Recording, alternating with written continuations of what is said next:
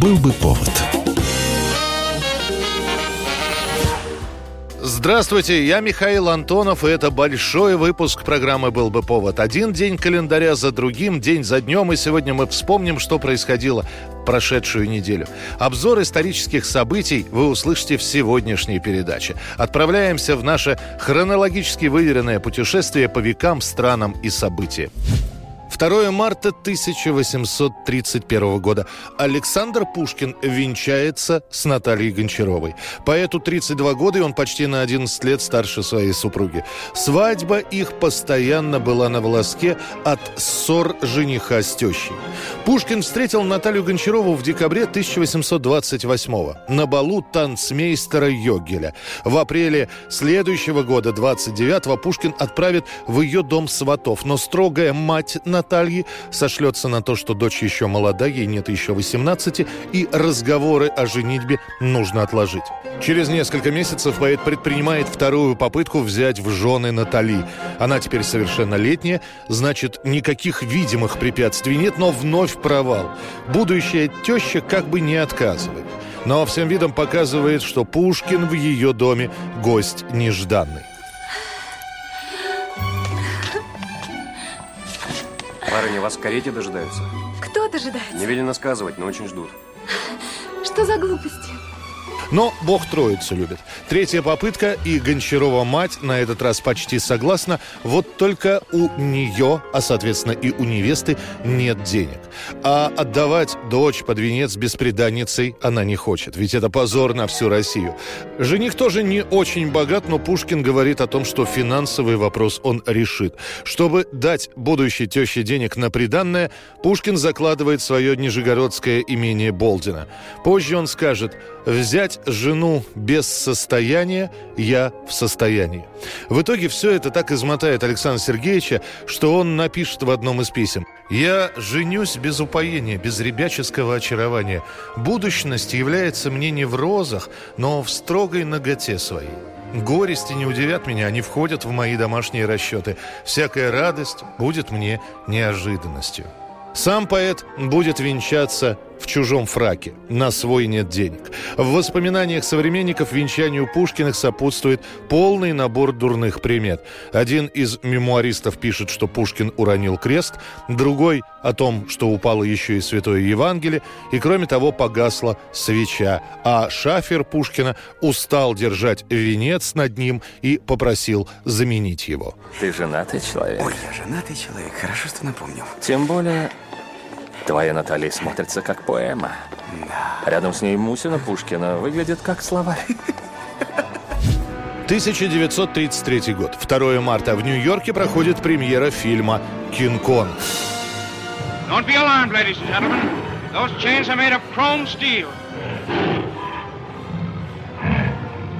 Это кино решено было сделать после того, как немой фантастический фильм «Затерянный мир» по Конан Дойлю был очень неплохо принят публикой и собрал большую кассу. Решено сделать самый настоящий блокбастер со спецэффектами, гигантской гориллой в главной роли, а самое главное со звуком. Для 1933 года «Кинг-Конг» действительно становится революционным фильмом. Это сейчас совмещение кукольной обезьяны и людей в одном кадре кажутся топорными, а для тех лет это был настоящий прорыв.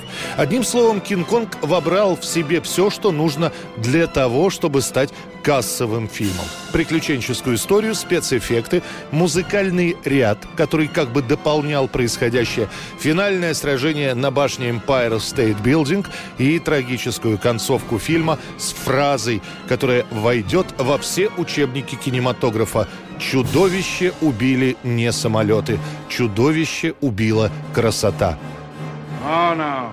It wasn't the airplanes. It was beauty killed the beast. После премьеры фильма «Кинг-Конг» мгновенно становится сенсацией. Его производство обходится в 670 тысяч долларов, а прокат приносит не меньше двух миллионов. На волне популярности «Кинг-Конга» студия хочет выпустить еще в прокат и продолжение этого фильма «Сын Конга». Но та лента получит довольно скромный резонанс, и на этом развитие сюжета про гигантскую обезьяну будет отложено на несколько лет. 1959 год, 2 марта. В Советском Союзе создают добровольные народные дружины, сокращенно ДНД. Кто свистел? Я! А где бабуля? А вы кто? Я дружинник. А вы? Сторож. Давайте вязать этого. Отныне каждый нарушающий порядок знает, что бояться нужно не только милиционеров, но и обычных граждан с красными повязками на руках – дружинников. Привлечение простых людей к охране спокойной жизни – история не новая. Первая милиция, которая называлась рабоче-крестьянской, состояла именно из простых людей. В годы Великой Отечественной войны добровольцы помогали военным патрулям и дежурили на крышах во время налетов на город.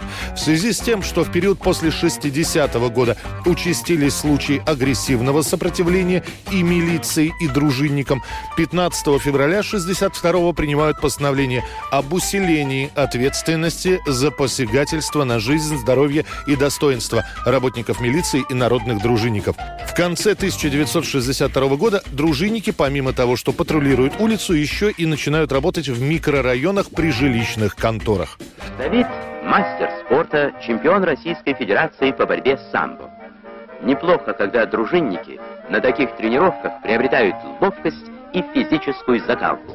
Народные дружины разрастаются как грибы. Уже скоро в Советском Союзе насчитывается 282 тысячи добровольных народных дружин. Они объединяют 13 миллионов человек и около 50 тысяч пунктов охраны общественного порядка, где располагаются штабы дружины. Ежедневно с милицией на охрану общественного порядка в СССР заступают 400 тысяч дружинников. На улицах Новосибирска Дружинников легко узнать по походке. Неторопливой, уверенной, хозяйской. Они в самом деле хозяева – хозяева порядка. Действовать дружинники могли как самостоятельно, так и совместно с патрулями милиции. Закон позволяет дружинникам самостоятельно задерживать правонарушителей и доставлять их в отделение милиции. Но к началу 1980-х годов слово «добровольная дружина» теряет свой первоначальный смысл. В учреждениях, на предприятиях в дружинники назначают по разнарядке. Взамен эти самые люди, которые заступают на охрану общественного порядка дружин, дружинники поощряются отгулами, дополнительными днями к основному отпуску, почетными грамотами, правом бесплатного проезда и другими бонусами.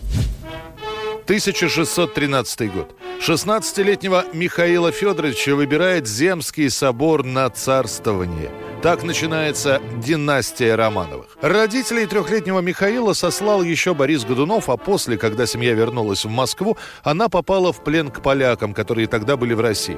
В качестве пленников семья Романовых будет почти пять лет находиться, и лишь ополчение Пожарского и Минина освободит их. Как считают историки, ключевую роль в воцарении Михаила вместо иноземных королевичей и короля Англии и Шотландии Якова I которого хотели избрать дворянство и боярство, сыграло объединившееся тогда с московским простым народом великорусское казачество. Выбор пал на Михаила, который вначале испугался. Да и мать его отговаривала от столь тяжкого бремени. Шесть часов подряд. С чудотворной иконой Феодоровской Богоматери – Охрипшие и измученные послы умоляли Романовых принять бремя власти. Лишь после обращения к матери и Михаилу рязанского архиепископа Феодорита она дала свое согласие на возведение ее сына на престол. 1861 год. Император Российской империи Александр II манифестом о всемилостивейшем даровании крепостным людям прав состояния свободных сельских обывателей отменяет в России крепостное право. К этому готовились очень давно. Еще за 50 с лишним лет до этого Александр I в этот же день подписал распоряжение о том, что крепостные могут вступать в брак без согласия хозяина, и этим же указом ограничивали наказание крепостных. Тогда это назвали первым шагом к отмене крепостного права. Продается молодая, крепкая, дворовая девка. Красивая. Целая? Что? мужиком была. После восстания декабристов в 1825 году о крепостном праве задумался и Николай I. По его распоряжению были созданы несколько комиссий по этому вопросу, однако эти планы вызывали сильное недовольство помещиков. К середине 19 века сложилась такая ситуация. Помещиков все устраивало, а вот количество сбежавших крестьян и количество восстаний крепостных становилось все больше. Около 10 лет по распоряжению Александра II готовятся 17 поправок к закону об отмене крепостного права. Другой мошенник обманет вас, продаст вам дрянь, а не души. А у меня, что ядреный орех, все на подбор. Ну а после публикации закона посыпались проблемы одна за другой.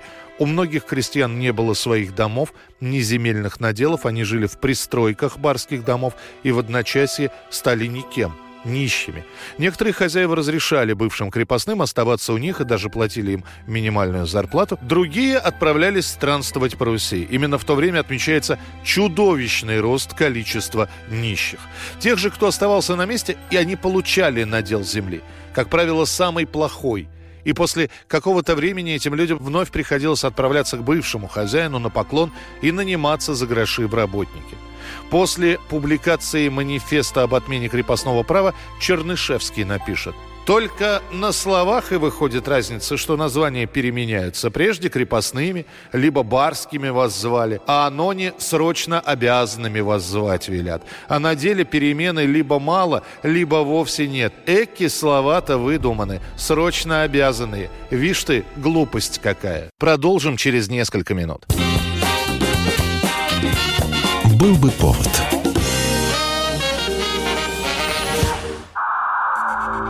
Иркутск. 91,5. Воронеж. 97,7.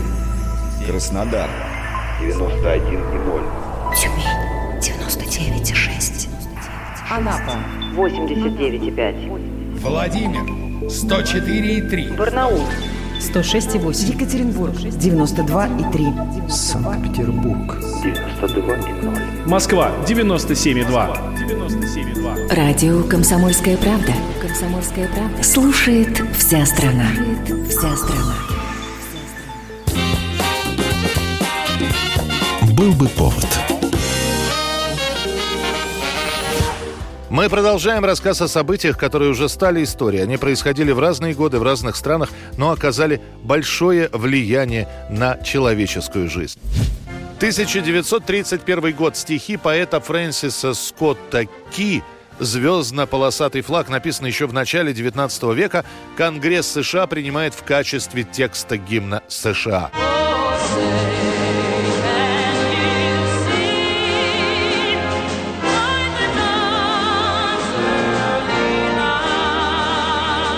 До этого песня, написанная 35-летним адвокатом и поэтом-любителем, исполнялась просто как патриотическое произведение. Уже позже выяснится, что мелодия, на которую положены слова Фрэнсиса, это британская шуточная песня, которая когда-то была популярна в тавернах.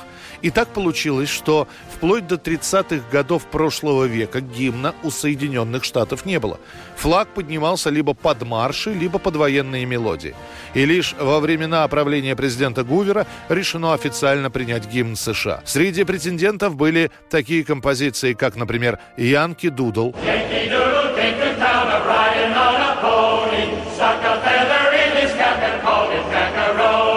Также в качестве гимна рассматривалась мелодия «America the Beautiful».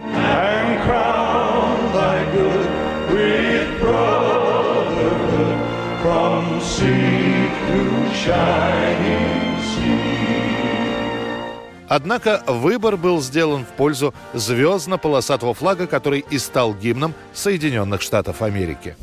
1987 год, 3 марта. В Москве проходит презентация журнала «Бурда» на русском языке. Появлению этого действительно западного издания предшествовали долгие переговоры, начало которым положила супруга генерального секретаря Раиса Горбачева. Она бывала за границей, в частности в Германии, и видела это модное издание для женщин. Об этом рассказали главе издательского дома Энне Бурда. Она отправит в 1986 году советскому послу Юлию Квицинскому письмо, в котором выражает готовность предоставить лицензию на издание Бурда Моден в Советском Союзе или же поставлять туда уже отпечатанный журнал. Разрешение вскоре будет получено. 19 февраля 1987 года Энне Бурда получила свежеотпечатанные экземпляры первого номера Бурда Моден на русском языке. Через день на восток отправились две тяжело груженные фуры, на бортах которых крупными буквами было написано «Бурда Моден Нах Москау». Мои подружки, слава богу, разбираются в моде.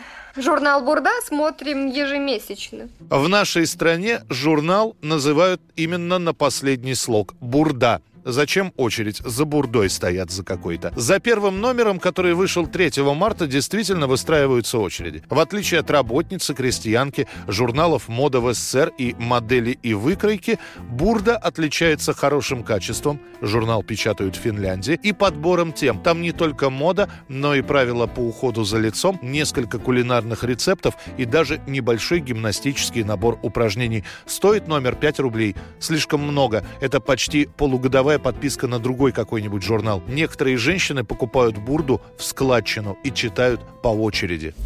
1726 год в Петербурге при Академии наук открывают первую в России гимназию. Изначально новое заведение не так активно привлекало людей, как этого хотелось, поэтому в первую гимназию были допущены дети среднего сословия и даже солдатские, которые потом составляли главный контингент учащихся в гимназии. Для увеличения числа учеников были учреждены в 1735 году стипендии, и несмотря на это, в том же 35-37 годах 18 века в гимназии было всего 18 учеников. Трудно было отыскать порядочных учителей. Прибегали к помощи недоучившихся студентов или случайно заехавших иностранцев, благодаря которым вводились новые предметы, как, например, итальянский язык, преподававшийся до конца столетия, и фортификация. Чуть позже гимназии начнут открывать и при других заведениях, например, при университете. А в начале 19 века, когда было образовано Министерство народного просвещения, возникли учебные округа и стали тогда открывать гимназии по всей России. Также при Александре Первом появится и пояснение, для чего гимназии нужны. Первое – приготовить молодых людей к слушанию университетских наук. Второе – преподать сведения, необходимые для благовоспитанного человека. И третье – приготовить желающих к учительскому званию в уездных, приходских и других низших училищах. 1818 год, 4 марта. В Москве открывают бронзовый памятник Казьме Минину и князю Пожарскому. Монумент становится первым памятником в городе. Стоит на Красной площади памятник. На его пьедестале надпись «Гражданину Минину и князю Пожарскому Благодарная Россия. Идея об установке памятника появилась еще в начале 19 века. Изначально планировалось, что этот памятник будет установлен на средства, которые хотели собирать с обывателей, но тогда проект не поддержали. Чуть позже по инициативе жителей Нижнего Новгорода к этой идее вернулись и даже провели конкурс на выбор эскиза. В тот же момент объявляют подписку, то есть сбор средств на отливку и установку монумента. Ну а пока собираются деньги, решается вопрос, где памятник должен стоять. По распоряжению Александра I монумент должны были установить в Нижнем Новгороде. Однако скульптор Иван Мартас считал, что памятник должен стоять в Москве, где происходили основные события Второго народного ополчения, и все-таки он добился разрешения на установку. К тому времени удастся собрать народных 132 тысячи рублей. Сам памятник делается почти пять лет в Петербурге, причем работа не прерывается даже во время Отечественной войны. Ну а после, когда монумент будет готов, его водным путем доставят в Москву. Далее состоится его открытие. В начале мероприятия была исполнена оратория композитора Степана Дегтярева «Минин и Пожарский» или «Освобождение Москвы». В открытии участвовали четыре сводных гвардейских полка, прибывших из Петербурга. Позднее приехали все члены императорской семьи во главе с Александром I, а также чины двора, Кремлевские стены и башни вместе с крышами прилегающих зданий были заполнены людьми.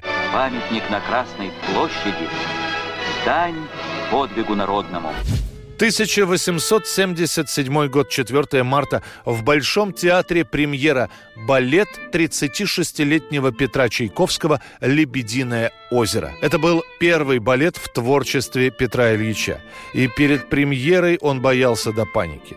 Он взялся за написание «Лебединого озера» в 1875 году из-за нехватки денег. Довольно быстро Петр Чайковский сочиняет первые две части, а вот концовку он буквально вымучивает из себя.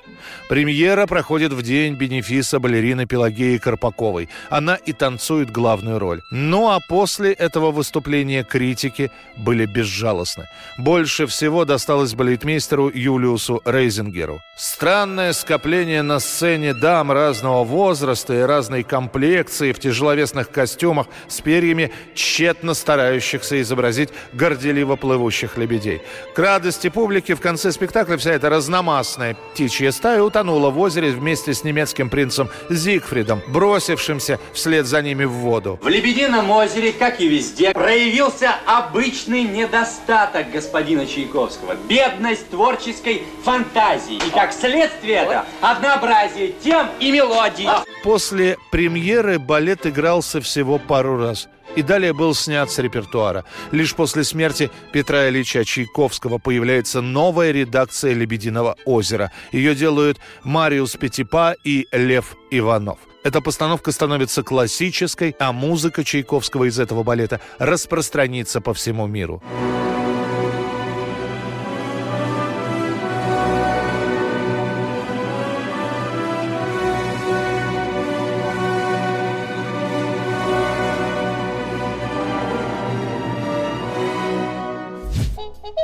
1930 год, 5 марта. В Москве на Арбатской площади открывается первый звуковой кинотеатр художественный. На самом первом сеансе собравшимся показывают звуковую сборную программу, составленную кинорежиссером Абрамом Ромом. Кто кого? Соревнование стало темпом жизни. Не останавливать движение. Работать посменно. А где надо и по воскресеньям. До первого звукового советского фильма «Путевка в жизнь» еще было далеко, целый год. Поэтому зрители смотрят хронику. Здесь и съезды, и обычные кинозарисовки. Однако для многих, кто в тот день посетил кинотеатр, этот показ становится самым настоящим открытием. Многие подумали, что звук идет не с экрана, а где-то просто за ним, за белым полотном, искусно спрятан топер. Однако позже зрители с восторгом делятся впечатлениями от первого звукового кинопоказа. Товарищи, разрешите мне вам передать пламенный привет от наших рабочих, работниц, ПТР и служащих трехгорки которая носит имя товарища Дзержинского, лучшего чекиста. Кстати, сам художественный, хоть и имел название кинотеатр, а в нем были комнаты матери и ребенка, читальный зал, летняя эстрада, где выступали артисты. В чистом виде, как кинотеатр, художественный заработает лишь в середине 30-х годов. Продолжение путешествия по календарю через несколько минут. Впереди вас ждут войны, победы, правители, деятели искусства. Эта программа «Был бы повод». Был бы повод. Новое время диктует новые правила. Ты не позволяешь себе подолгу быть привязанным к одному месту. Ты думаешь об удобстве, скорости и доступности информации. Именно поэтому мы сделали совершенно новую версию мобильного приложения «Радио Комсомольская правда». Современный интерфейс и обширный набор полезных функций – возможность слушать нас в дороге, как на iOS, так и на Android. В режиме онлайн и подкасты. «Комсомольская правда». Всегда рядом. Радио жизни. Радио для тебя.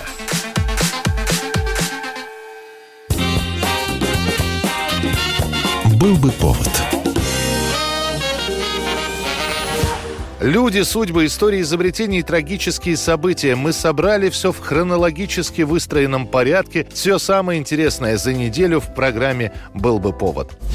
1942 год. В Куйбышеве впервые исполняют седьмую симфонию Дмитрия Шостаковича, которая получит название «Ленинградской». Моя седьмая симфония навеяна грозными событиями 1941 года – нашей борьбе с фашизмом, нашей грядущей победе над врагом моему родному городу Ленинграду я посвящаю это сочинение – Шостакович начинает писать ее в сентябре 1941 года, когда вокруг Ленинграда замыкается кольцо блокады. Композитор даже отправляет заявление с просьбой направить его на фронт. Вместо этого он получает приказ готовиться к эвакуации, к отправке на Большую Землю. Приехав в Куйбышев, Шостакович продолжает свою работу. Когда первая черновая партитура готова, начинают репетировать, тем более, что в этом самом Куйбышеве были оркестранты Большого театра и главный дирижер театра театра Самуил Самосуд. И вот премьера. После нее вспоминали. Слова овации успех ни в какой мере не передают того, что творилось в зале. У многих на глазах стояли слезы. Вновь и вновь выходил на сцену создатель этого творения, и не верилось, что это именно он, 35-летний худощавый интеллигент-очкарик, выглядевший совсем юным, мог вызвать такую бурю эмоций. На другой день после премьеры в Куйбышеве партитура седьмой симфонии самолетом была отправлена в Москву. Ну а первое исполнение в столице состоится в колонном зале Дома Союзов 29 марта 1942 года. 1953 год, 5 марта. Всем гражданам Советского Союза сообщают «Умер Сталин». Медицинское заключение о болезни и смерти Иосифа Виссарионовича Сталина. Он умирает на своей даче первые дни марта, как только появились сообщения о болезни вождя. Каждый выпуск новостей на радио начинается с сообщений о здоровье Иосифа Виссарионовича. После того, как о кончине его становится известно, создается траурная комиссия. На следующий день после смерти тела Сталина будет выставлено для прощания в колонном зале Дома Союзов. На улицах Москвы включаются прожекторы. Они установлены на грузовых машинах и освещают площади и улицы по по которым двигаются к Дому Союзов многотысячные колонны людей. Трудящиеся столицы шли в колонный зал для великого прощания с гениальным вождем и учителем трудящихся, Ночью улицы Москвы были полны теми, кто дожидался своей очереди прощания. Двери Дома Союзов открывали рано утром, еще затемно, и прощание в колонном зале возобновлялось. Помимо советских граждан, в церемонии принимают участие представители многих других и не только социалистических стран. Прощание продолжается в течение трех дней и трех ночей. Около полуночи 8 марта прощание прекратилось и начинается подготовка к похоронам. В 2 часа ночи начинают выносить многочисленные венки, так как за гробом было решено нести только 100 венков от руководства страны крупнейших партийных организаций, иностранных компартий и родственников. Остальные венки, количество которых исчислялось тысячами, установят к утру по обе стороны мавзолея. Похоронят Сталина 9 числа на Красной площади. И этот день еще запомнится и тем, что жаждущие увидеть похороны создают чудовищную давку. Сколько именно в этой давке погибнет человек, до сих пор неизвестно. Засекречено. По слухам, не менее 40. Народы всех стран мира прощаются с великим Сталиным.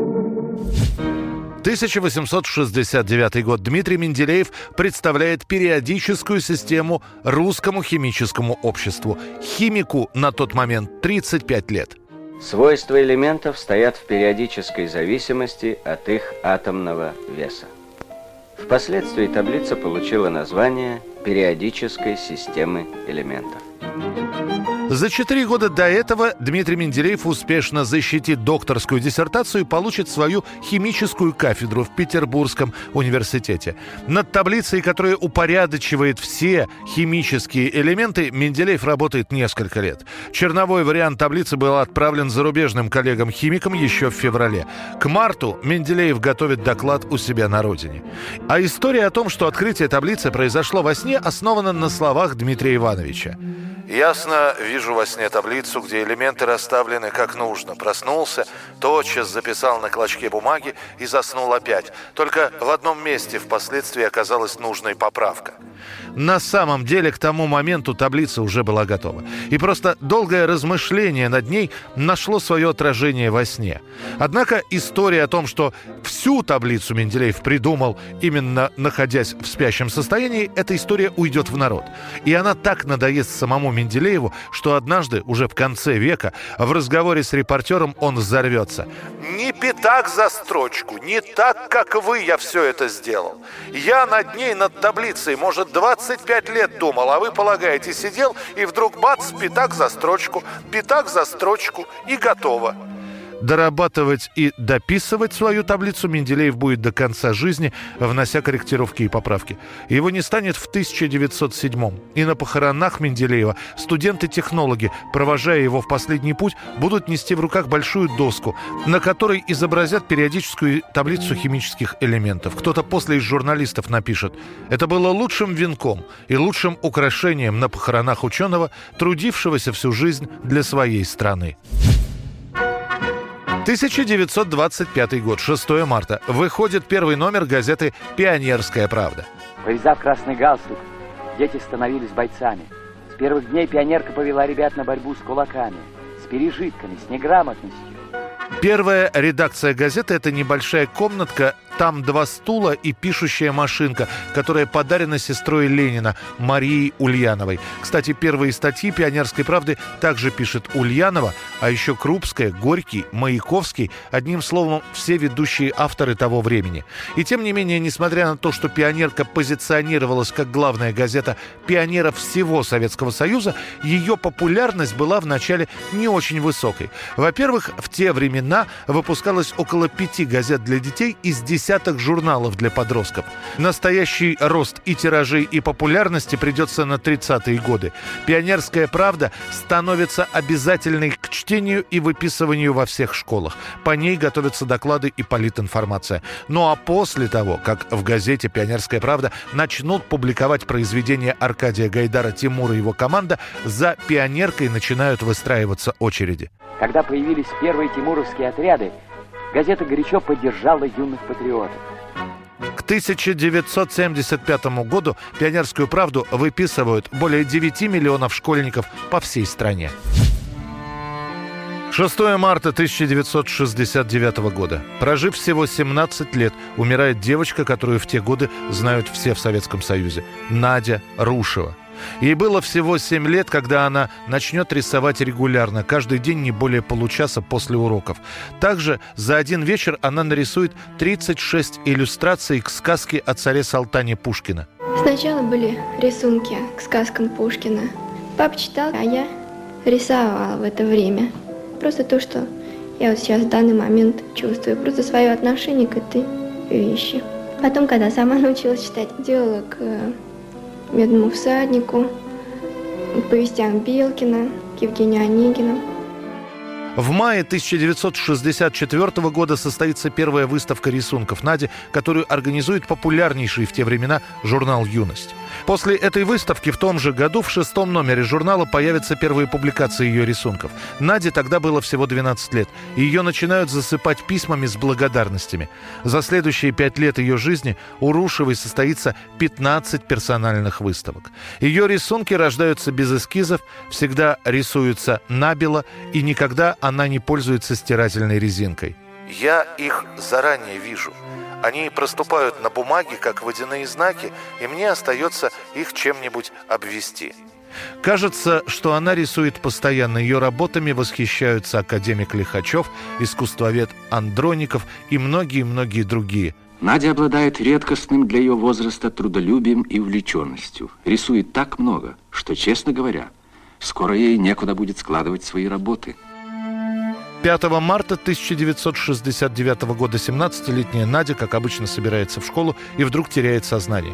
Ее увозят в первую городскую больницу, где она умирает, так и не приходя в себя. Выяснится, что все эти годы Надя Рушева вжила с врожденной аневризмой сосудов головного мозга. Тогда это лечить не умели. Более того, врачи говорили, что это чудо – дожить до 17 лет с таким диагнозом. Был бы повод. Политика. режиме телемоста президент России пообщается с главами регионов и муниципальных Экономика.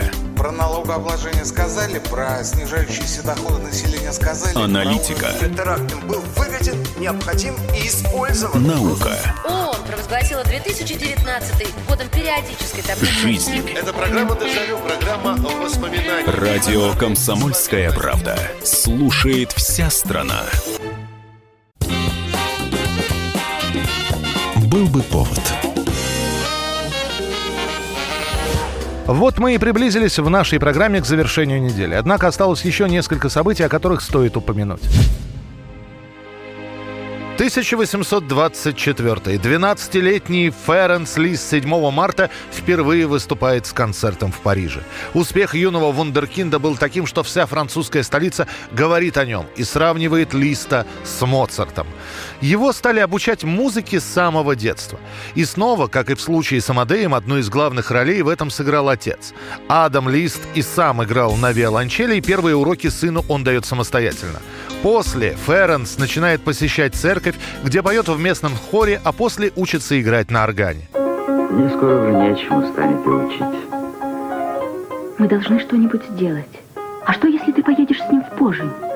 Нет, может быть, лучше не в Пожень. Может, в Вену? Гумелю или Черни? Замечательно. Отец возит сына в дома знатных вельмож, где мальчик играет и сумеет вызвать среди них благожелательное к себе отношение. Понимая, что сыну нужна серьезная школа, отец везет его в Вену.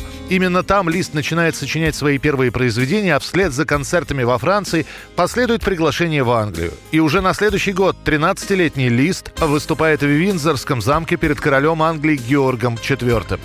Он проживет счастливую жизнь.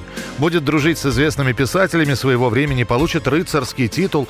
За две недели до смерти Лист даст свой последний концерт. Он уже не будет передвигаться самостоятельно, и на сцену композитора буквально внесут под шквал аплодисментов. Далекая, дикая родина моя, я оторвался от тебя, но теперь ты снова меня зовешь. Примешь ли ты своего блудного сына – которому никогда не сиделось на одном месте. 1857 год, 8 марта, работницы текстильной промышленности и фабрик по пошиву одежды Нью-Йорка протестуют против низких заработков женщин и плохих условий труда. Начинается их марш протеста. Они работали по 16 часов в сутки и мечтают о том, чтобы власти их услышали. Для местных властей протест женщин, который, кстати, поддержали очень многие, оказался настолько неожиданным, что итогом данной акции стало введение 10-часового рабочего дня не только для мужчин, но и для женщин. А спустя еще почти 50 лет в этот же день, 8 марта, но уже в Чикаго, пройдет еще одно женское шествие, которое войдет в историю под названием «Марш пустых кастрюль». Это выйдут на улицы женщины-домохозяйки, которые, громыхая ведрами, тазами и кастрюлями, требуют уважения к себе и к своему труду, равных политических прав, возможности работать на производстве без ограничений и ущемлений, право служить в армии и полиции. Эти два случая из истории США так бы и остались всего лишь эпизодами. И если бы не Клара Цеткин, которая в 1910 году на Международной женской конференции в Копенгагене не предложила бы учредить в честь этих событий специальный памятный день – День солидарности всех трудящихся женщин. Первыми его стали отмечать женщины Дании, Австрии, Германии и Швейцарии. В 1912 году в этих странах Международный женский день отметили 12 марта. Еще через год, в 2013 году, Международный женский день вообще проходил в три дня. Во Франции и в России 2 марта, в Австрии, Чехии, Венгрии, Швейцарии и Голландии 9 марта, в Германии 12. После будет принято решение за дату отмечания женского праздника взять 8 марта. 1962 год, 8 марта сначала в Центральном доме кино в Москве, а после и во всех кинотеатрах Советского Союза начинают показывать новую комедию. Выходит фильм Юрия Чулюкина «Девчата». Режиссер к тому моменту женат на молодой актрисе Наталье Кустинской, которая и готовилась сыграть роль Тоси Кислицыной, девушки-поварихи, которая приезжает по распределению в Сибирь на лесозаготовительное предприятие. Однако потом случился скандал. Кустинской говорят, что съемки уже начались с другой актрисой. 18-летнюю Тосю играет Надежда Румянцева, которой на тот момент уже исполнилось 30 лет. Юрий Чулюкин пытается объяснить жене, что для этой роли Наталья Кустинская слишком красивая и даже предлагает ей сыграть роль Анфисы. Но актриса была так расстроена, что была готова отправиться в ЗАГС разводиться. Да, умыла она тебя. Подумаешь, тоже мне фигура. Ну, фигуры, может, и нет, а характер на лицо. Характер. Неделей будет бегать за мной, как собачонка. Не маловат ли срок? Спорим? На что? А вот на твою кубанку. Против пыжика? Пожалуйста. Идет. Вася, разними.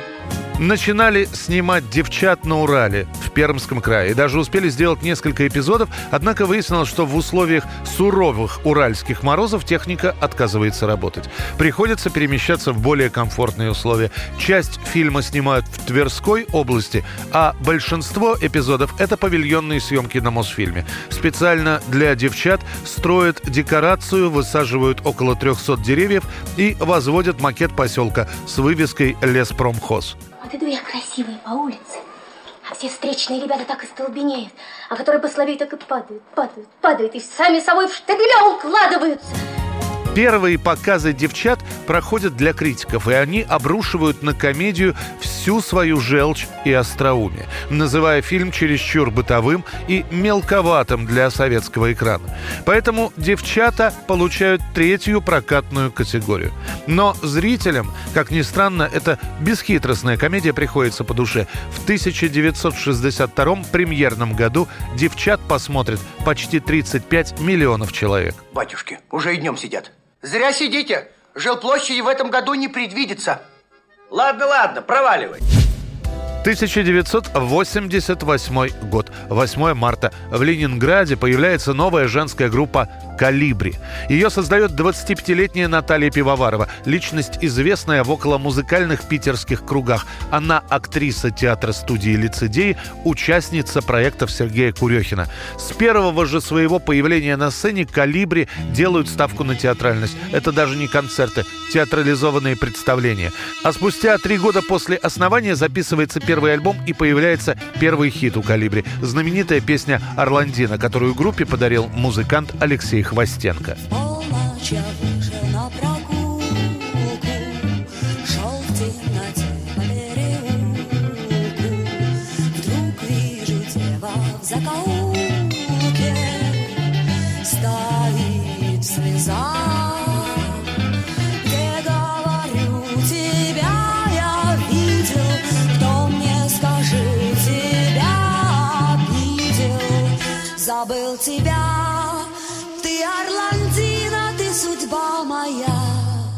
Признайся мне, что я узнал тебя.